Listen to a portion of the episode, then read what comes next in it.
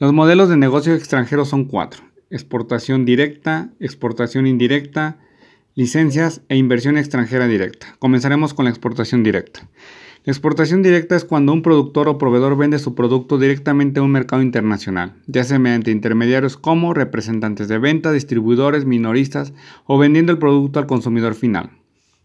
Debemos de reconocer o considerar que una exportación directa necesita una investigación de mercado para localizar el target para el producto mismo, distribución internacional y la creación de un vínculo con el cliente.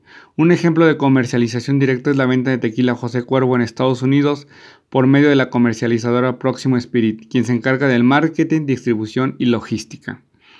Exportación indirecta. Este tipo de exportación consiste en que una empresa vende a un intermediario y este vende los productos al mercado internacional, asumiendo responsabilidades de organizar papeleo, permisos, marketing.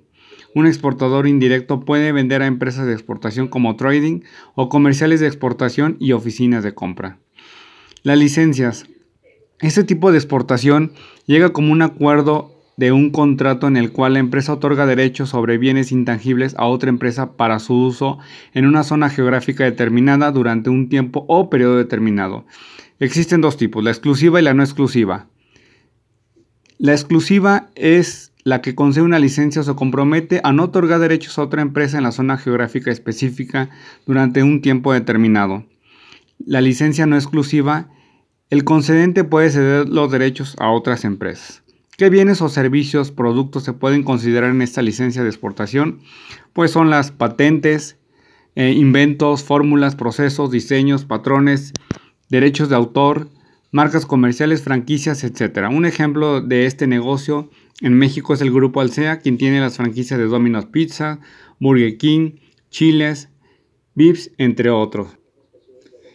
Inversión extranjera directa. Este modelo de negocio con más participación en comercio internacional y la operación parcial o total de actividades de cualquier empresa. Este tipo de negocio permite directamente producir, vender y competir en mercados claves.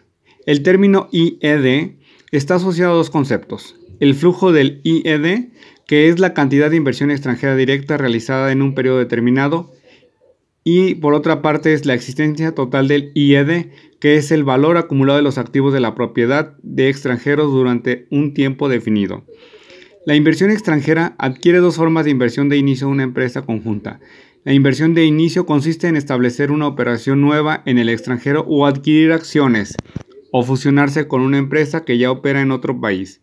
Empresa conjunta es un contrato que permite la participación de personas morales y físicas que aportan capital, tecnología, canales de distribución, personal, conocimiento del mercado, esto con la finalidad de unir esfuerzos, riesgos, beneficios e incluso la responsabilidad de un objetivo común por las partes involucradas. La empresa conjunta o joint venture tiene tres tipos. Joint venture de alianzas estratégicas, joint venture coinversión y joint venture contractual. Un ejemplo para este tipo de negocio internacional es la empresa Coca-Cola Internacional. En México hace función con la compañía FEMSA, que se encarga de distribuir, vender, comercializar y el marketing en México y varios países de Centroamérica. Concluyendo el tema, se debe considerar el modelo de negocio extranjero para exportar nuestros productos. Primero, la capacidad de inversión que se tiene. Segundo, la continuidad que se requiere o que se quiere dar a un futuro mediano o lejano plazo. Y por último, la capacidad de poder tener un negocio en el extranjero. Debemos de considerar los aspectos legales como contratos, convenios y las leyes para poder comercializar nuestros productos.